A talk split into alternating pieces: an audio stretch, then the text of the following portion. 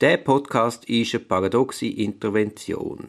Während einer kurzen Grippephase habe ich ganz geduldig einer Partie von der Schach-WM von 7 Stunden und 46 Minuten folgen. Das ist eine innere Ruhe, die ich auch gerne in meinen normalen Alltag würde übernehmen Ich habe darum beschlossen, dem Stressmanagement viel mehr Beachtung zu schenken. Die naheliegendste Intervention wäre natürlich dann, dass man nicht einen Podcast mehr, sondern einen Podcast weniger macht. Wenn ich jetzt aber natürlich einen Podcast mehr mache, dann lauert im Hintergrund die Überlegung, dass mich das ja zwingt, auch am Thema wirklich dran zu bleiben. Ich hoffe, dem wird auch so sein. Ich habe ja letztes Mal geäussert, dass ich meine Tätigkeit als Dienst an der Gerechtigkeit verstehe. Das hat viele Reaktionen ausgelöst. Also ich, ich finde, es ist eine falsch verstandene Aufgabe von der Justiz, wenn man meint, je schlimmer ein Delikt ist, desto weniger hoch seien die Anforderungen an den Rechtsstaat. Also die Tendenz ist ja zu erkennen in der Gesetzgebung wie auch in der Rechtsprechung vom Bundesgericht und in meinen Augen ist es genau falsch verstanden.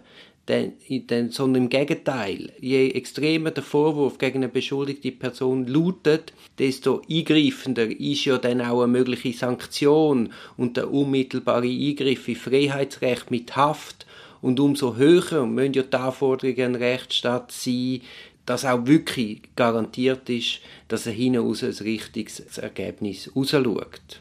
Ich habe im Kurt Seelmann, das ist emerierter Professor für Strafrecht und Rechtsphilosophie an der Universität in Basel gewesen.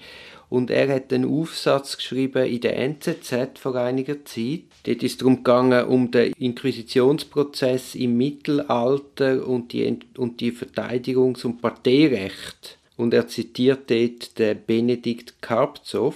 Das ist ein berühmter Strafrechtler und Strafverfolger gewesen gelebt im 17. Jahrhundert und der hat gesagt oder soll gesagt haben, um das Ganze gesagt zu sagen, ich habe es nicht überprüft, aber der Seelmann zitiert wie folgt, selbst wenn man des Teufels habhaft würde, müsste der den besten Strafverteidiger vor Gottes Gericht bekommen. Also es geht ums jüngste Gericht, wenn man den Teufel verwünscht, dann braucht er den besten Verteidiger. Und so soll es auch heutzutage sein. Immerhin sind wir 300 oder 400 Jahre später. Je schweres Delikt, desto garantiert rechtsstaatlicher muss das Verfahren sein und wir müssen die Anforderungen an Beweiserhebung nicht senken, sondern viel formstrenger das handhaben. Also eben um, der, um diesen Anwürfen, die mich erreicht haben, zu entgegnen, es geht mir nicht darum, dass ich als Verteidiger ein gerechtes Urteil erziele sondern es geht mir darum, dass ich im System als Gegenpartei, als Parteivertreter dazu mitwirke, dass das Ergebnis hinaus nach Möglichkeiten gerecht ist. Und darum auch mein Anspruch als Verfahren. Kann man ein erfolgreicher Anwalt sein und gleichzeitig ein glücklicher Mensch? Ich meine, das ist ja eigentlich die grosse Frage hinter meiner Beschäftigung mit dem Stressmanagement. Ich habe jetzt gelesen, gemäß einer amerikanischen Studie, Berufsgruppen der Juristen ein deutlich erhöhtes Risiko aufweisen, depressiv zu werden. Ich kann jetzt, also wenn ich in meinem Umfeld umschaue, nicht bestätigen, aber ich habe das so gelesen. Auch sollen Anwälte eine deutlich über dem Durchschnitt liegende Scheidungsquote haben. Glaube ich jetzt auch nicht. Sollte das aber stimmen, wäre das ein Indiz dafür, dass wir nicht unbedingt glückliche Menschen sind oder halt nicht erfolgreiche Anwälte. Sicher ist ja, dass äh, ein normaler Alltag, zumindest von einem Strafverteidiger, erfordert ein höchstes Maß an Gelassenheit. Also was da eins, äh, ich habe ja die Stressfaktoren letztes Mal mir ein paar Überlegungen dazu gemacht, also was da eins auf einem niederprasselt an Meteoriteneinschlag und natürlich auch immer Negatives und unter Zeitdruck und Stress ist schon enorm viel.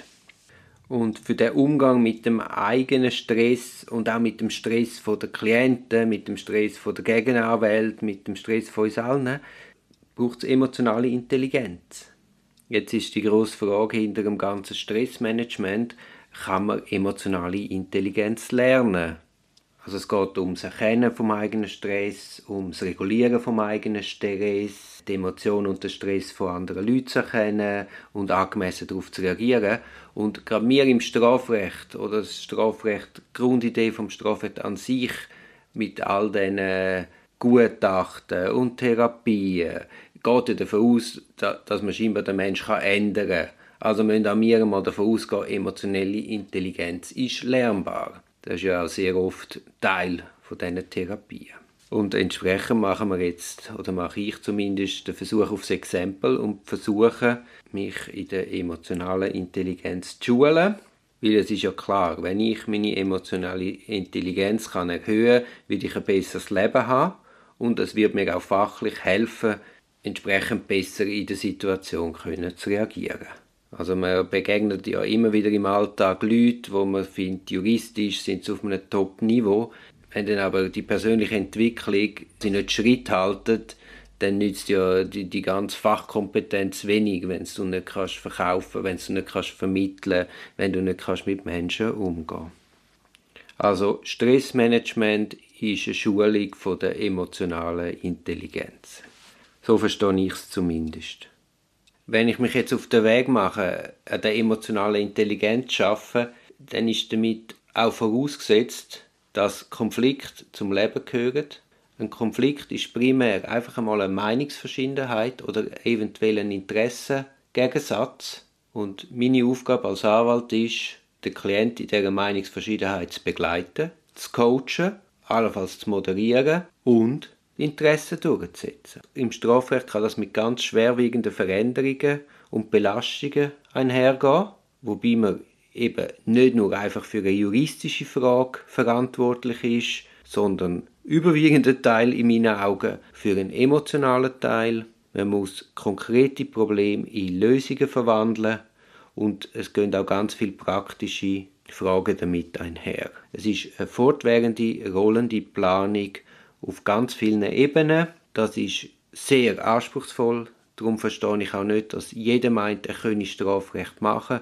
Im Gegenteil, es ist eine Schnittstellendisziplin, wo viel und bereits Wissen bedarf.